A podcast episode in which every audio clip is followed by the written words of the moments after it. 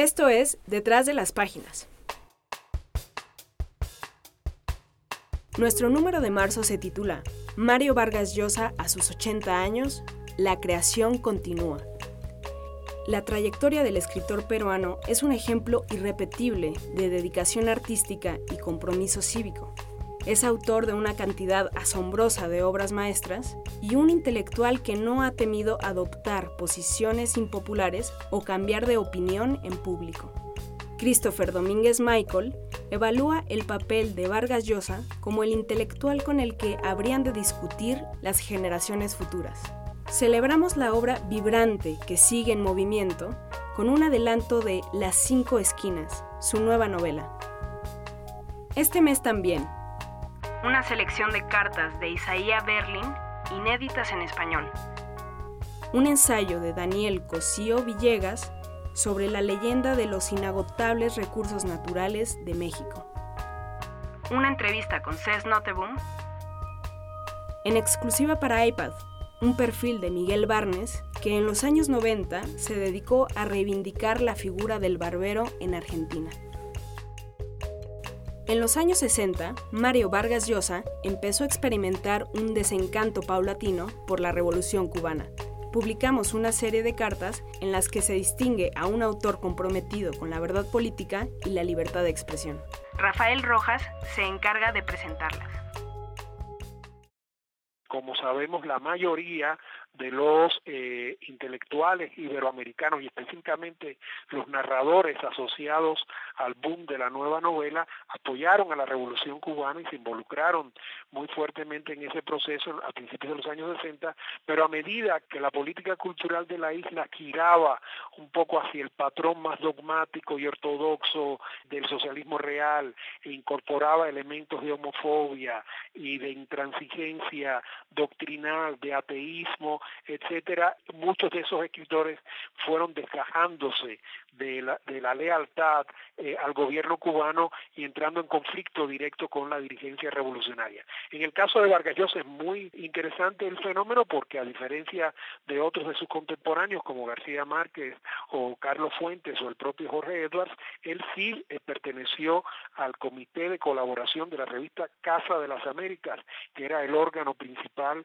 de la política cultural de la isla hacia América Latina entre 1965 y 1971. Es, una, es un conjunto de cartas que exponen muy bien esa evolución de un compañero de ruta, podríamos decir, eh, del socialismo cubano, que en la medida que se va dando cuenta de que ese sistema reproduce los rasgos autoritarios de, de, la, de las burocracias de Europa del Este y de la Unión Soviética, va tomando distancia hasta que se posiciona públicamente en contra de ese, de ese sistema en 1971 el acoso contra el poeta Eberto Padilla y su esposa Belkis Cusamalé. Como es conocido, eh, Padilla es desautorizado, primero en 1968 eh, por el Poder Cultural de la isla y luego es arrestado por la seguridad del Estado en 1971 y sometido a una autocrítica, a una especie de juicio estalinista que Vargas Llosa reprueba junto con muchos intelectuales latinoamericanos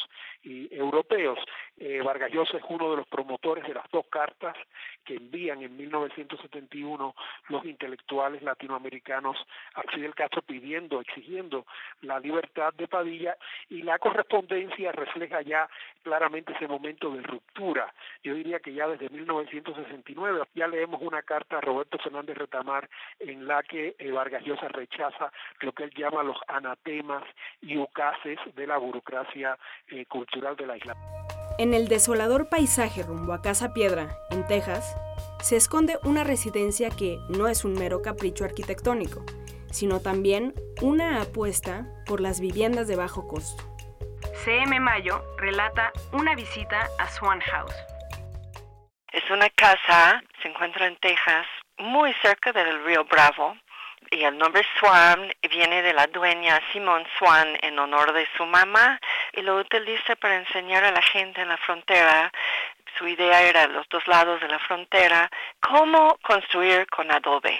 Y eso fue inspirado por su encuentro con el arquitecto Hassan Foti. Él ya falleció muy grande, pero es considerado uno de los grandes arquitectos del mundo y su medio favorito era el adobe. Su libro lo publicó en francés eh, con el título Construir avec le peuple. La traducción en inglés de ese libro de Hassan Foti es Architecture for the Poor, pero eso en español sería Arquitectura para los pobres. El título original, Construir avec le peuple, sería en español Construir con la gente. Entonces su idea original era cómo ayudar a la gente muy pobre en Egipcia construir sin madera y sin metal y hacer bóvedas con adobe y rescató una técnica muy bella. Estás como en una pequeña colina por arriba del río Bravo con vistas de millas y millas y millas hasta México. Y la casa está construido precisamente para estar en ese lugar. Y la casa no se ve mucho desde lejos porque es lodo, está hecho de lodo. Entonces no es algo que destaca en el paisaje, pero es como parte del paisaje sí está muy tomado en cuenta la orientación hacia el sol, hacia el viento, las vistas, y, los espacios muy a tamaño humano. Realmente es una casa muy sencilla, hecho de pura adobe, o sea, lodo, pero, pero es una preciosidad. Entonces, como de pasar por esa parte de Texas donde, bueno, uno ve una, unos cabras y un una vaca por aquí, o sea, puro cactus, o sea, y, y de repente llegar a esa casa, ah, es que casi no tengo palabras, es una belleza impresionante. El irlandés Brian Boyd es la mayor autoridad en la obra de Vladimir Nabokov. Ha escrito una biografía, publicado estudios sobre Pálido Fuego y Hada o El Ardor, y editado o coeditado volúmenes de cartas, traducciones y las ediciones de Library of America. Daniel Gascon lo entrevistó en su casa en Nueva Zelanda. Tenía dos objetivos principales. El primero era que los datos estuvieran bien. El segundo era dar información que fuera útil para los estudiosos de Nabokov, porque tenía acceso a documentos a los que nadie más tenía acceso, en Montreux, pero también en la Biblioteca del Congreso. Pensaba que, aunque había sido muy aplaudido, no había sido apreciado al nivel que merecía. Se le había comparado con Joyce, Proust y Kafka, lo que no está mal, pero no se habían estudiado aspectos éticos, metafísicos y epistemológicos de su obra, o la mera complejidad y alturas de las novelas individuales.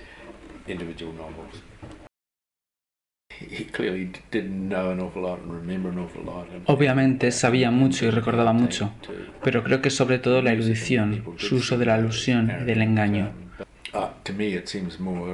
A mi juicio es más una invitación al descubrimiento que una manera de dificultar la entrada, pero creo que sin duda cultivaba un aire de arrogancia trasolita como mecanismo de defensa. Hay gente que piensa que Nabokov es todo brillo superficial y ninguna profundidad. Yo creo que aunque hay mucha brillantez, puedes cavar tan profundo como quieras. Hay mucho que descubrir. Hay cuestiones éticas, metafísicas y epistemológicas que plantea que son muy profundas. Está menos preocupado por el aspecto sociológico que otros, pero está muy interesado por los aspectos psicológicos.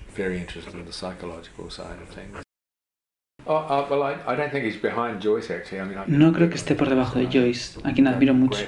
Martin Amis me dijo, tendrías que admitir que Ulises es la mejor novela del siglo XX, pero tendrías que decir que Nabokov es el mejor novelista.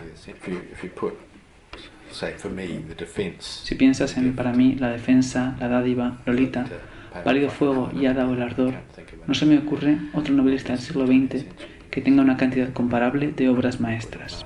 La fiesta de San Fermín en Pamplona subsiste a pesar de su peligrosidad y falta de conciencia del maltrato animal. En Sangre de Fiesta, Cristian Vázquez escribe sobre un evento en el que tradición y modernidad sostienen un encuentro tenso. Yo pasé algunos meses allí, hace tiempo, y, hablé con la gente, bueno, conocía la fiesta, había estado, me gusta mucho, y entonces traté de, retratar un poco ese ambiente que se vive en la fiesta y también de responder algunas preguntas centrales, sobre todo una de ellas que es por qué la gente se, se lanza a correr el encierro, el famoso encierro, en el que pone en riesgo su vida, expone su cuerpo, su integridad, por nada, entre comillas, porque en, en apariencia no hay una razón lógica para hacer una cosa así.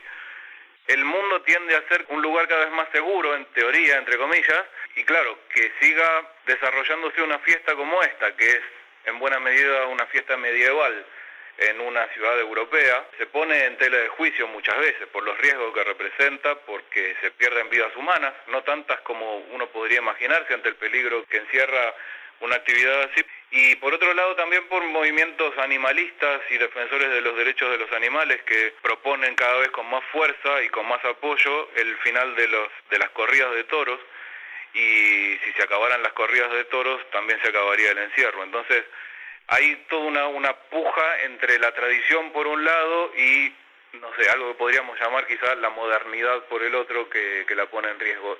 Y hay quienes dicen que la fiesta va a morir de éxito, perdiéndose debido al gran éxito que ha tenido a lo largo de los años, que empezó con Hemingway, su novela ya de los años 20, en la que habla de la fiesta, titulada Fiesta, y que fue haciendo que sea cada vez más masivo, más internacional, que llega gente de fuera con una idea equivocada acerca de la fiesta, de que la fiesta es simplemente una especie de bacanal donde no hay ley, no hay reglas, uno va, se emborracha, hace lo que quiere no solo el gobierno, sino gente de las peñas, eh, grupos de vecinos, buscan de qué manera es posible reencauzar la fiesta o conducir la fiesta para que siga siendo la misma fiesta, pero con los cambios necesarios para que no se les desmadre y se les vaya todo de las manos y terminen perdiéndolo. La palabra sangre me parecía que es muy representativa por el doble sentido, por lo que implica el tema de que muchos te hablan de que es la fiesta de la tierra, de que uno lo lleva en la sangre, pero la sangre a su vez tiene un protagonismo por otro lado, que es por este tema de las heridas y los peligros y, la muerte, que es una especie de fantasma que sobrevuela siempre. Cada mañana de encierro, uno dice, bueno, hoy no se sabe si todos los que empiezan a correr van a terminar vivos. Al cumplirse 70 años de la muerte de su autor, el Estado Federado de Baviera liberó los derechos de un libro que marcó de forma contundente la historia contemporánea. Elizabeth Treviño escribe sobre la desmitificación del Mein Kampf. Mm, acaba de salir ahora a inicios de año y en tan solo un, par de semanas de haber salido del horno se agotó, se vendieron todos los 4.000 ejemplares de esta nueva edición. Este era el tiraje inicial con la que la sacó el Instituto de Historia Contemporánea de Múnich. Esta nueva versión de mi lucha es bastante peculiar. Se trata de una edición crítica, muy cuidada, y bueno, entre miles de anotaciones y estudios introductorios que acompañan cada capítulo, en general se duplica casi el total de las páginas de la obra original, del texto de Hitler. Tiene, bueno, además una finalidad. Según han subrayado los integrantes del equipo, que general, en general está conformado por puros historiadores, pero también buscaron asesoría de otros especialistas en el tema. Eh, esta edición que prepararon desde el año 2012 tiene la intención de desmitificar las ideas de Hitler, subrayar imprecisiones, señalar mentiras, contrarrestar esto con otros datos fidedignos que ellos mismos buscaron, etcétera, corregirlas, enmendarlas. Es la segunda vez en la que mi lucha en Alemania es un bestseller. Se agotaron ya las ediciones y de hecho ya, por ejemplo, hay cerca de 15.000 solicitudes de reimpresión, entonces se, cree que para finales de año va a volverse a reimprimir.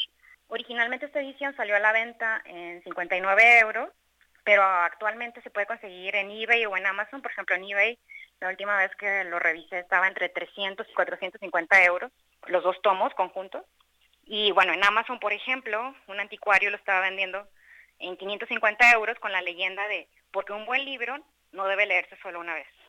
Algunos han considerado que estaba censurada mi lucha dentro de Alemania. No había una censura oficial, sino más bien se negaba la reedición y la reimpresión de esto. Muchos académicos y críticos señalaron que esto era una incongruencia total y absoluta, porque realmente con las herramientas de Internet, bueno, pueden conseguirse una edición digital o comprar una edición en otra parte del mundo y pedirla por correo y tener acceso a ella, ¿no? Letras Libres estará disponible a partir del 1 de marzo en puestos de revistas y también en su versión para tabletas en iTunes Store. Esperamos que disfruten este número.